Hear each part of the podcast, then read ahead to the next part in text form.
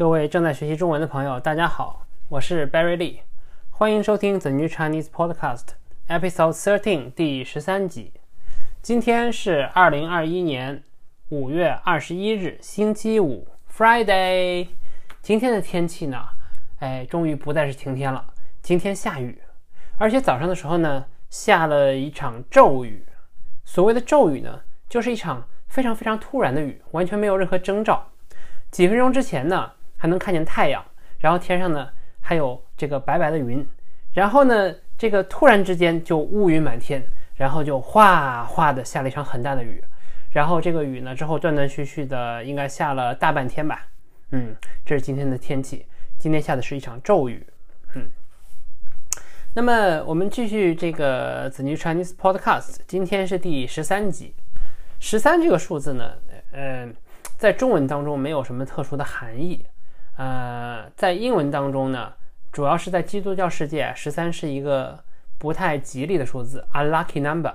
因为这个，因为这个耶稣基督啊，最后的晚餐的原因，对吧？大家说到十三都觉得不太吉利。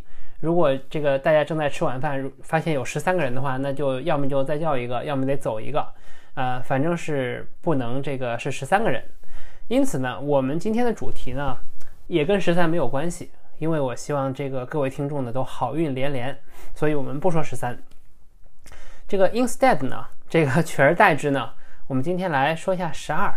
因为昨天虽然是第十二期，但是因为这个五二零的原因啊，我们昨天主题是五二零，五二我爱你五二零，所以我们昨天呢没有机会说十二。我们今天就来聊一下十二这个数字。呃，不是这个数字的本身，而是在中文当中跟十二。非常相关的一个重要的概念，叫做十二生肖。我想大家都应该听过。这个大家可能不知道十二生肖是什么，但是大家肯定知道说，啊，今年这个中文的中国的这个日历 Chinese calendar 是哪年呢？是今年是老鼠年呢，还是牛年呢？那么我觉得，如果熟悉这个中国文化的人都应该知道，今年是牛年，the year of ox。那么每年不同的动物，十二年轮转一次，这个叫做十二生肖，呃，Chinese zodiac。所以我们今天主题呢，就重点讲一下这个 Chinese zodiac。在讲这个，呃，在进入主题之前呢，这个我们这个节目还是这样，先复习一下昨天讲的这个，呃，生词 vocabulary。那么昨天在五二零的时候呢，我们讲了一些新的词汇啊，第一个是豆制品，豆制品。所谓豆制品呢，就是 tofu related products 啊，用用以黄豆为原料做出来的东西，包括这个豆腐、干豆腐、豆腐丝、豆腐皮，反正各种各样的豆腐，只要是跟豆腐有关的啊，包括这个豆浆 soy milk，只要是跟这个 soybean 有关的，都叫做豆制品。嗯，这是第一个单词。第二个单词呢，叫做新兴节日 newly created holiday。这些新兴节日啊。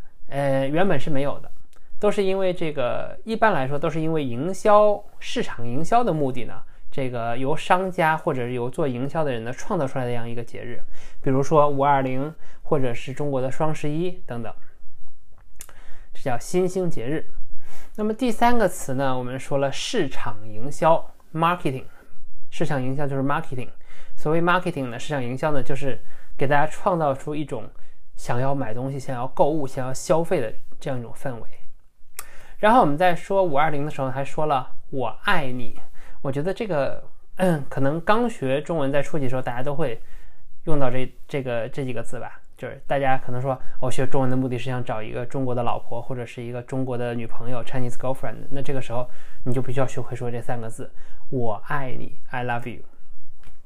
然后我们说了这个五二零的由来呢，是因为跟我爱你谐音，谐音的英文叫 homophonic 啊，就是它声音呢有相似的地方，所以用它来代替这个啊我爱你。我们说五二零，嗯，所以在五月二十号那天呢进行一些这种 celebration。但是说实话，我不觉得五二零和我爱你有什么好好谐音的，这个有点比较牵强，但是也是被大家接受了。那么最后呢，我们说到了红包啊。Red envelope 或者叫这个 lucky envelope 或者叫这个 red pocket 有各种不同的叫法。这个红包呢用来装这个 lucky money，但是在五二零这天呢，你可以给给自己这个喜欢的人呐，这个爱人呐发红包，嗯，里面有五、有二、有零就可以代表这个你爱他的一种心意吧。这就是我们昨天的这个生词，嗯，带大家复习一下。那么接下来呢，我们进入正题，我们要讲的是十二生肖。十二生肖究竟是哪十二种动物呢？那么不知道大家这个知不知道？这个 如果大家想要都记住，而且按顺序记的话呢，是有口诀的。这个口诀呢，大家如果有兴趣可以背下来。如果大家能背下来的话，恭喜你，你的汉语已经到了高级的水平。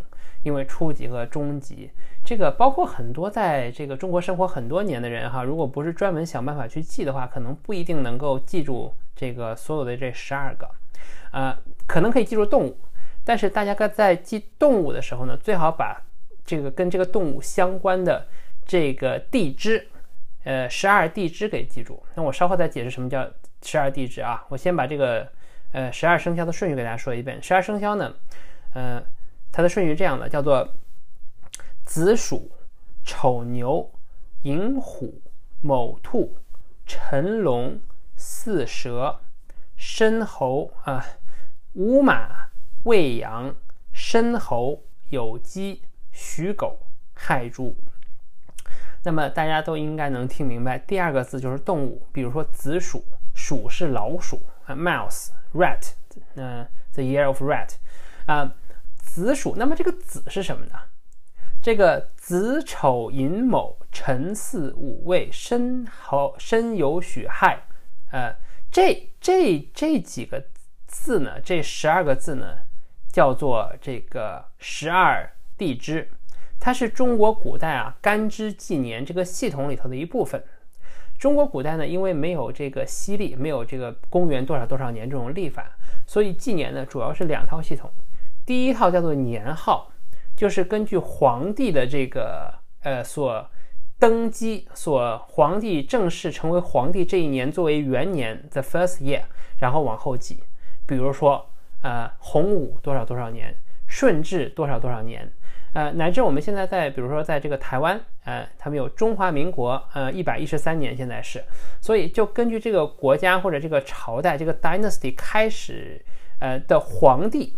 啊，不是开始的皇帝，是每一个皇帝重新纪年，呃，包括现在的日本还在继续沿接沿用这个年号的呃系统，现在是令和三年，啊，之前是平成多少多少年，那么这是一套，另外一套呢就是这个天干地支，用十个天干甲乙丙丁戊己庚辛壬癸配合十二地支子丑寅卯辰巳午未申酉戌亥，他们相互配合呢，再排除掉一些阴阳。之间的这个错位能够组成六十个六十个干支纪年，就是能够从前往后记六十年。这个六十年呢，对于中国古代一般人来说呢，足够了，因为很少人呢。这个活超过六十岁，因为中国古代当时的我觉得平均寿命可能是在四十多岁左右吧，就是大部分的历史时期。那么到了七十岁，已经是叫七十古稀，已经是非常的这个稀有、非常珍贵的一个年岁了。所以对大部分的活人来说，六十年已经够用了，就不太会有重复。就我知道说我我在世的这六十年的年号啊，这个顺序，这个哪一年是挨着哪一年的都很清楚了，嗯。听到这里，我想很多人已经晕了，feel dizzy 啊，confused，没关系，这是汉语当中这个非常高级的东西，所以大家完全没听懂也不要紧。你们要知道的是，你们身边很多的中国人，呃，也说不出完整的天干地支来。虽然他们能说出这十二个动物，他们呃大部分也都能排出顺序，但是他们不知道天干地支是怎么配合，然后这个用来纪年的。因为我们现在中国人已经不用了。